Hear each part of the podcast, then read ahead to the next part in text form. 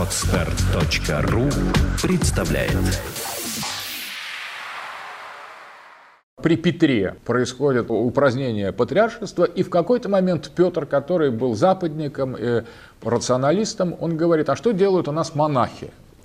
А монахи спасаются, ему отвечают, а почему они не строят корабли или там не производят какие-то там фабричные товары. Они что, бездельники? Так, говорят, ему отвечают там бояры, пресекшие. Получается, что так, что бездельники. Давайте тогда упраздним, Петр предлагает, монашество вообще, они лентяи. Поскольку речь уже идет совершенно такой модернизации, либерализации, демократизации и вестернизации – России. Но от этого шага он не успевает сделать, по крайней мере, уже на пороге упразднения монашества. То есть идет, по сути дела, демонтаж всей духовной стороны Русской Православной Церкви, той, которая существовала уже к этому времени почти э, тысячи лет. Древняя история, Петр абсолютно э, подрывает э, основы религиозного бытия русского народа. Этим он не завершает.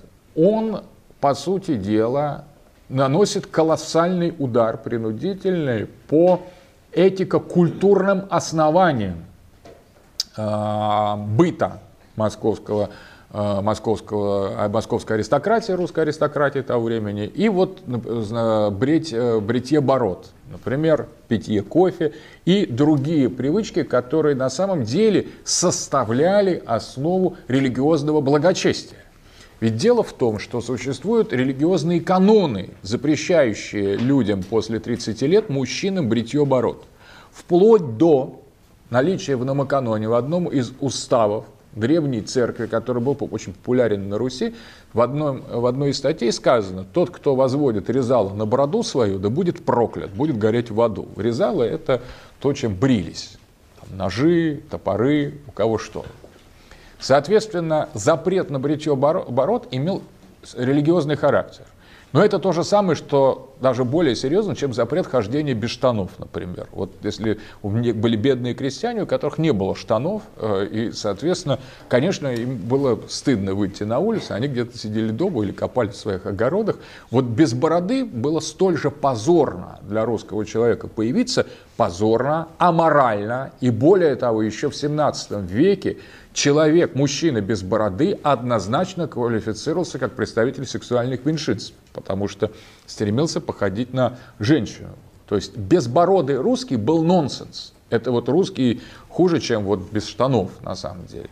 И когда Петр начинает брить бороды, фактически в народе это воспринимается как ну, такая всена публичная кастрация мужского начала, беззаконие, издевательство над, над, над верой и просто такое глумление над обычаями. Мы, многие говорят, вот Петр там заставил, э, как в фильмах советских, э, какое-то старое такое консервативное боярство брить бороду. Но он просто на самом деле издевался над своим народом. Но если завтра Путин издаст указ всем чиновникам прийти в кальсонах на работу, но как конечно, они придут, это понятно. А, особенно в «Газпром», я думаю, там будет прекрасно. Там такие зарплаты, что они хоть и без кольцон придут. Но вот если приблизительно постановление о том, что обретье оборот означало а, вот почти то же самое, что издание указа Медведева или Путина в рамках модернизации всем прийти в лосинах, например, мужчинам, там, чиновникам там, для того, чтобы более соответствовать политкорректности и быстрее попасть в Евросоюз и получить визы. Там, надо ходить теперь всем мужчинам в лосинах, это будет более похоже на гей-парад европейский, и, соответственно, вот как мы бы к этому отнеслись? Ну, конечно, бы одели все, ну, кто-то бы не одел, а тех бы отправили вместе в места не столь отдаленные, лишили бы их зарплат, но вот это было то же самое вот эти Петровское э, бритье бород, это было публичное унижение всей русской аристократии. Так, также пи, э, кофе заставлял, когда э, Петр пить. Дело в том, что кофе, с кофе было связано очень много запретов религиозных. Считалось, что тот, кто пьет кофе, на него нападает ков лукавый. Кто такой ков лукавый, выяснить не удалось, но такой вот запрет на питье кофе был очень жесткий, имел религиозный характер. А тот, кто пьет чай, тот от Бога отчаивается, также гласит одно. Поэтому ни чай, ни кофе, ни тем более картофель, который вообще неприличным назывался в русских религиозных книгах неприличными словами, даже сложно повторять. И а, помидора, например, все это рассматривалось как абсолютное такое проявление богохульства, такого активного богохульства. И Петр, Петровские шутовские соборы, где все матом только общались друг с другом и высмеивали мессу, на самом деле. Это был такой вот пусирает 18 века. То есть, на самом деле, то, что Петр творил и что он заставлял творить свое, э, свое окружение, это было глумление над верой, издевательство над Пасхой, издевательство над Христом. По сути дела, э, реформы имели такой крайне западнический, либеральный, антирусский, антихристианский характер. В культурной сфере, в религиозной сфере, в бытовой сфере. То есть Старобрядцы, соответственно, видели в Петре очень многие антихриста, потому что все, что происходило с точки зрения религиозной, к, с точки зрения русского благочестия московского традиционного, имело просто характер ну, откровенного сатанинского культа. То есть Петр рассматривался очень многими, ну есть даже версия, что его подменили, да, сам Петр переоделся в э, простого, простого э, рабочего, мастерового и отправился в посольство, вот большое посольство по европейским странам, а в первую очередь в Голландию, где набирался опыта модернизации на самом деле. Э, ну, приблизительно то же самое, что если Медведев инкогнито отправился, например, работать менеджером в какую-нибудь в корпорацию Apple. А потом, ну, кстати, с iPad так, в общем, что-то побыло, но все-таки он еще был достойный, там был Шварценеггер, он принимал у себя как президент, а если бы он взял, переоделся в менеджера и поехал на несколько лет работать в Apple, будучи там президентом, например. Вот приблизительно, что и творил Петр. То есть речь э, шла о абсолютном разрыве с базовыми установками, московской старины. То та, та степень модернизации, вестернизации и либерализации, демократизации, которая была при Петре с точки зрения разрушения основ веры, основ э, культуры, основ общества, это было просто беспрецедентно. То есть это было уничтожение, унижение, раз, разорение всего устройства русской жизни. При этом надо отметить, что касалось это в первую очередь высших слоев общества. То есть удар Петра был нанесен по дворянской аристократии. Эта аристократия, которая была русской, традиционно православной, консервативной, стала превращаться в нечто другое. Петр стал поднимать дворян, которыми были представители в основном, конечно, аристократии, но бедной аристократии, бедного боярства. И вот эти дворяне, он стал их активно, служил дворянство, стал э, поднимать, приближать, а также иногда в редких случаях присваивать дворянские чины даже людям из народа, что было, в принципе, до этого категорически не, неприемлемо. То есть он создал некоторую ротацию элит со, с опорой на либо бедные рода боярства дворянские, либо даже на каких-то отдельных, очень редких, но прецедент э, приведения в, в, в дворянство, дарования дворянства, жалования дворянства простолюдинам. Соответственно, это тоже была совершенно такая новаторская идея. Но самое главное, что Петр поставил перед собой задачу создания новой аристократии. То есть вместо аристократии русской, согласно Петру, должна быть аристократия не русская, европейская. Это осуществлялось тремя способами. Первое. Импорт иностранцев, просто создание вот здесь как раз кукуйской немецкой слободы, Лефортово, призыв иностранцев на служение в беспрецедентных количествах. Традиционно иностранцы служили, на, служили русскому двору, там многие лекари, отдельные военачальники были, но тут иностранцев просто стали завозить массово. Массово. То есть Петр решил поменять элиту с русской на европейскую. Это первый вариант. Соответственно, просто появление бешеного количества европейцев определяли новизну петровской элиты. Второе.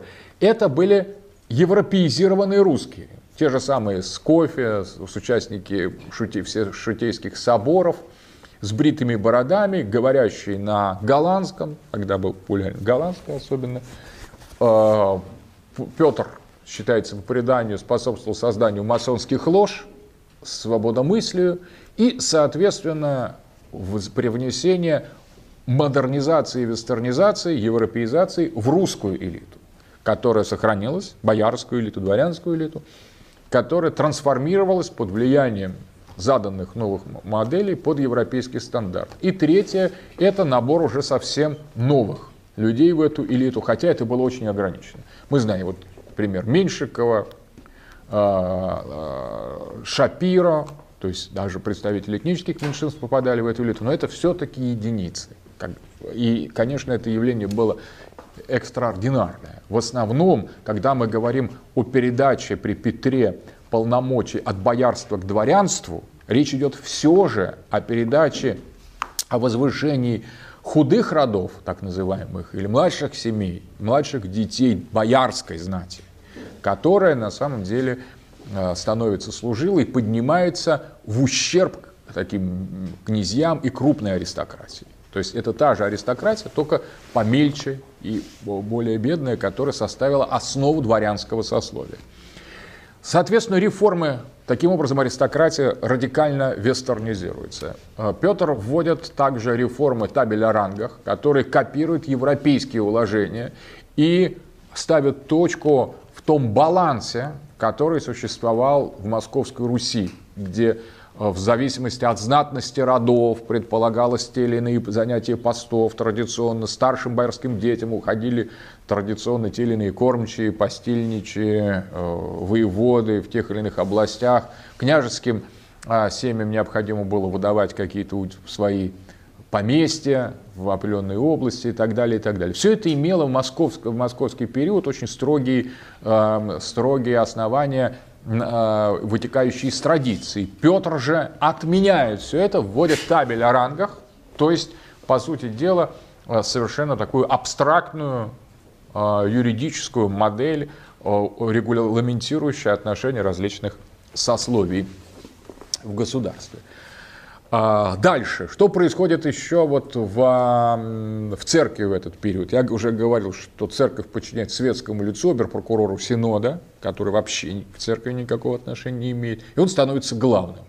То есть главным становится тот, кто вообще никакого отношения не имеет, тем самым церковь становится инструментом государства. И когда говорят о том, что православие было государственной религией, так вот, государственной религией в полном смысле слова православие стало в тот момент, когда полностью потеряло инициативу по-настоящему влиять на жизнь а, русское, русского общества, русской государственности. То есть сама церковь воспринимала это отнюдь не как большую радость, потому что ее позиции резко сократились. Что еще происходит? Внутри церкви, еще происходит на самом деле отказ от, собственно, православного богословия. В этот период идет вестернизация церкви, так же, как идет вестернизация элиты, светской элиты. Вестернизация и европеизация выражается в следующем, что Петр, по сути дела, ставит на высшие позиции в церкви уже в самой церкви, а не оберпрокурора Синода, представители либо филокатолических, либо филопротестантских тенденций. И вот, по сути дела, воспитанные, э, воспитанные протестантами э, и воспитанные э, католиками церковные деятели начинают в рамках православия спор между собой. Стефан Еворский, например, воспитанник иезуитов, и, соответственно, он становится при Петре одним из главных, э, главных фигур того времени. То есть, соответственно, в этот же период Дмитрий Ростовский, потом признанный Новобрядческой церковью святым, осуществляет фундаментальную редакцию «Жития святых» по польским католическим образцам, откуда часто э, вычеркиваются просто чудеса, например, потому что чудеса, они не очень рациональные, и, соответственно, э, они, как бы сказать, коробят рациональное евро, европейское сознание, поэтому жития святых подвергаются, как кто-то там взлетел или остановил солнце, это все вот просто подвергается вычеркиванию. Соответственно, э, ничего общего с такой волшебной Святой Русью это уже не имеет. Это рационализация веры, рационализация теологии происходит. Э, э, и Феофан Прокопович, другой деятель того периода, он выходец из протестантской среды вообще. И вот он враг Стефана Еворского, Феофан Прокопович. Протестанты под эгидой православия спорят с католиками, иезуитами под эгидой православия, а само православие как бы сказать, православная традиция московского периода, русского, а еще и греческого, мистического, оно практически после этого поставлено вне закона. Это тоже очень важно. Идет рационализация теологического дискурса. Это уже другая церковь во всех отношениях. Новообрядчество, которое на, начато было Никоном, теряет свои русские православные греко-мистические, восточно-византийские основы. Это другая, другая церковь, другое богословие светская, скопированная с западных образцов. И вот параллельно с этим происходит очень интересный социологический феномен. Это этни... смена этнического состава клира, священников. Это очень любопытно, что при, в рамках общей модели на вестернизацию при Петре преимуще, э, преимущественными а, полномочиями для того, чтобы быть рукоположенным в священство, обладают выходцы Западной Украины. Это представители в значительной степени тех зон Киевско-Могилянской академии, которые находились под мощным униатским или напрямую католическо-иезуитским влиянием. С этим массовым набором э, малоросов в священное э, сос, э, в Иерей, в попы, происходит вестернизация обрядов. То есть, например, укрепляется не только укрепляется щепоть троеперстия, но и происходит переход от традиционного для Московской Руси трехпогружательного крещения крещения католико-униатским способом, то есть путем окропления, а, либо неполного погружения, либо омовения. На самом деле такого рода крещение не считалось действенным в Московской Руси. И до сих пор церковные традиционалисты предлагают даже перекрещивать или дополнять людей, которые получили обливательное или окропительное крещение. Полное крещение в любом возрасте, взрослого или, или младенца, осуществляется путем трехкратного полного погружения в купель, или там в реку, или в специальную для взрослых были баптисерии, такие места для крещения, переворачивание три раза по часовой стрелке во имя Отца и Сына и Святаго Духа. Вот это полное погружательное крещение считалось на Москве единственным православным христианским крещением. И если человек по каким-то соображениям не мог его получить, то когда он приезжал в Москву, его проходил обряд дополнения, так называемого, когда его все-таки погружали, и, как бы сказать, крещение было уже несомненным. Так вот, а, в католицизме и под воздействием э, западной, западной церкви произошел отказ давно уже от трехпогружательного и переход к окропительному крещению, когда просто брызгают или обливают. Обливательное или окропительное крещение. А, приезжающие священники из Малороссии в тот период привносят с собой этот обряд, который настолько укрепился, что до сих пор, несмотря на неоднократные постановления патриарха Алексия II покойного, нынешнего патриарха, крещение сплошь и рядом в русских церквях происходит по этому католическому окропительно-обливательному чину. Соответственно, люди оказываются не крещенными, а обливанцами или окропленцами. Соответственно, а, несмотря на то, что есть указание патриарха крестить правильно, по-православному.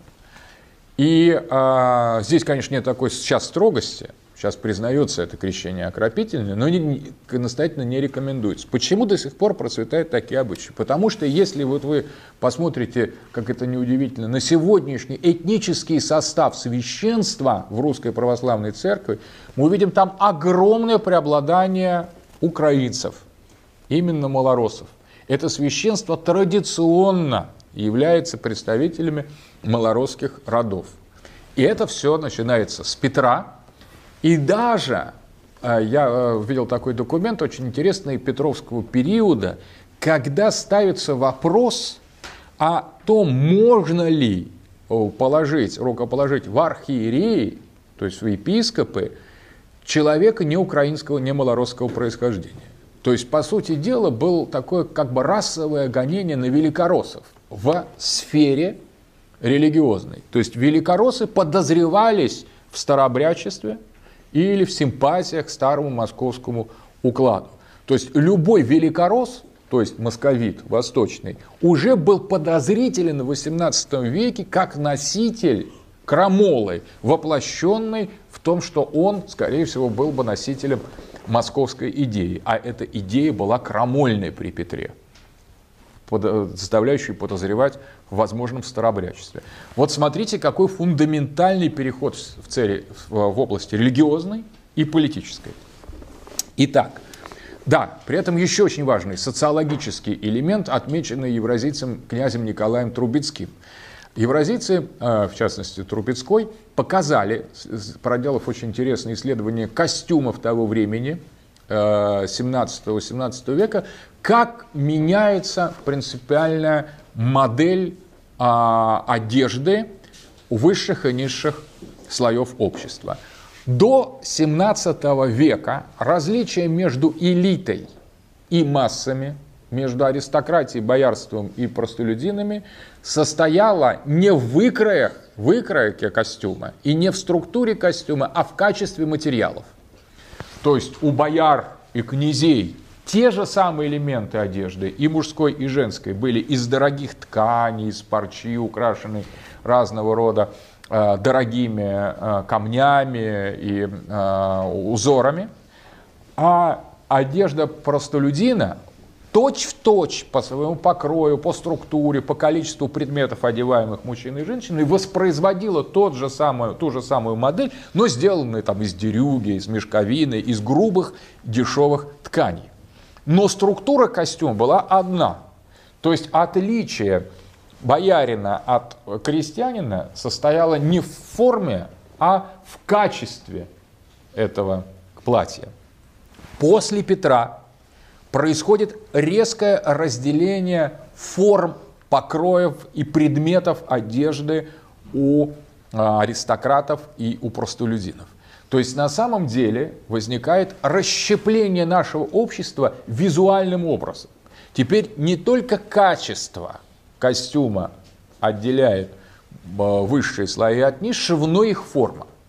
Аристократия одевается на европейский манер, в рейтузы, обтягивающие, типа лосинов, а, носят э, парики, букли, хвостики, которые старобрядцы считали, что это признак того, что змеи у них под париками. Такие э, косички, и вид э, и одежда аристократа после Петра во всех смыслах, и с точки зрения покроя, и с точки зрения формы, и с точки зрения количества, качества и э, внешнего вида предметов радикально отличается от крестьянских простолю... Э, от одежды простолюдина. Общество раскалывается по визуальному признаку. Вместо одной России, Руси, в которой э, различие, конечно, было фундаментально, естественно, между правящими элитами и массами, возникает два мира. При этом эти два мира, дворянство и простолюдины, начинают все дальше и дальше обосабливаться. Вплоть до того, что это выражается в костюме, это выражается в языке, потому что дворянство начинает говорить на иностранных языках, или как минимум читать на них, слушать, понимать эти языки. Доминирует в дворянстве именно представители импортной элиты, которые берутся в качестве гувернантов, гувернанток для воспитания боярских детей. Западничество начинает становиться доминирующей линией российского общества, и во всех смыслах, и с точки зрения занятий, с точки зрения вида внешнего, с точки зрения языка, с точки зрения религии, традиционные массы продолжают сохранять верность православным установкам, в то время, когда элиты начинают сдвигаться все больше в псевдоправославие, по сути дела, в католико-протестантские версии этого православия. Или вообще в масонство и в другие западные культы. Таким образом, возникает впервые фундаментальный культурный раскол элит и масс в России именно в этот Петровский период. Отношение бояр к крестьянам – это уже отношение колониальной администрации к африканцам, например. То есть местное население уже становится непонятным, невнятным, бессмысленным, кажется немым, потому что не говорит по-немецки, э, позже по-французски. Соответственно, отношение к нему просто возникает как к скоту. И если раньше это был богоносный народ, то теперь это скот, грязный, вонючий русский сброд, которому местная элита, говорящая на разных языках, после Петра начинает относиться как к быдлу, как к стаду, которое просто должно работать, пахать на него, а они будут веселиться, давать балы. И это закреплялось в юридических постановлениях Петра, в частности, вот интересная вещь, что на заставах Санкт-Петербурга, новой столицы, новой России, стояли такие э, охранные пункты, где солдаты в кальсонах, в киверах Э, запрещали людям с бородой или в русском платье входить в этот город. То есть Санкт-Петербург это мыслился как город элиты, где должны быть элита, хлуи, которых обслуживают подражающие элите типа Смердякова, и, соответственно, все.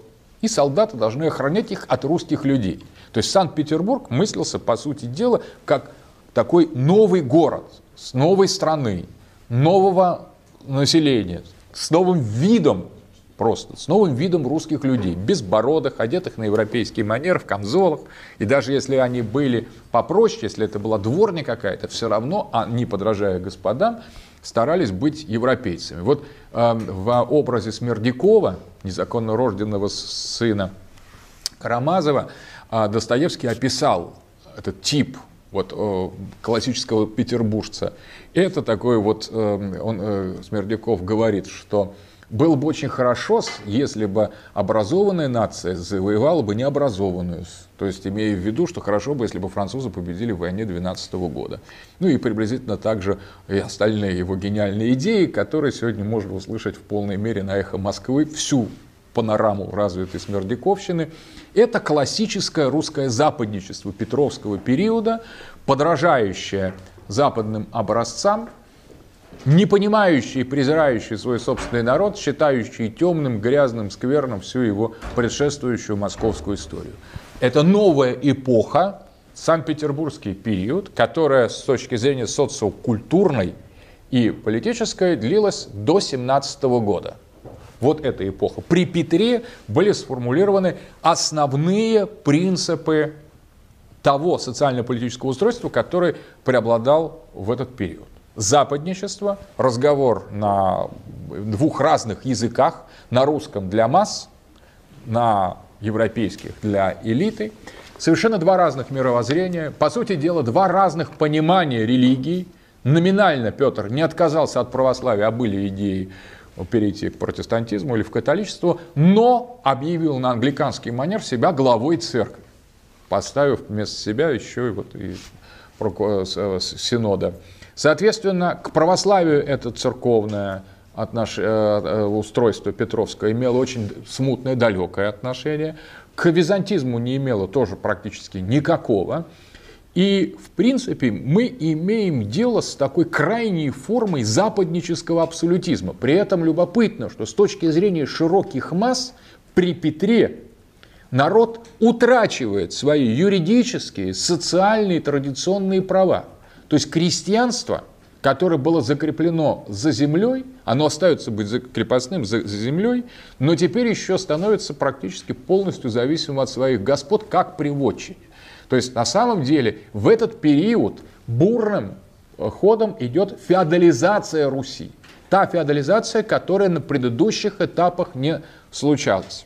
И после смерти Петра эта феодализация доходит до того, что феодалы, уже крупная э, аристократия, хочет поставить своего ставленника Анну Иоанновну, которую описывает рядом кондиций, то есть условий, и, соответственно, попытка уже перейти к западному, западноевропейскому, феодальному, абсолютистскому государству, где царь будет обусловлен аристократией. Это, правда, не получается. И, тем не менее, вот эта тенденция по закрепощению дальнейшему крестьян, то есть ущемлению в правах широких русских масс. Переход от православия к псевдоправославию под западной эгидой. Переход от русской элиты к евровестернизированной элите. Переход от типа русской, московской, византийской, туранской государственности к европейской крупной державе с воспроизведением всех основных параметров европейских государств того периода, 18 века, все это в полной мере является доминантой эпохи Санкт-Петербурга, Санкт-Петербургского периода русской истории. От Петра до революции, которая закончила этот Санкт-Петербургский период, начала новый. Это изменение социокультурной матрицы, социологической структуры общества, оно было колоссальным. Это, по сути дела, другая страна с другим укладом, с другим соотношением масс и элит, с другой формой социальной стратификации, с другим набором базовых ценностей. И, по сути, кажется, что это почти конец и антитеза московского периода. Так оно и было. Скачать другие выпуски подкаста вы можете на podster.ru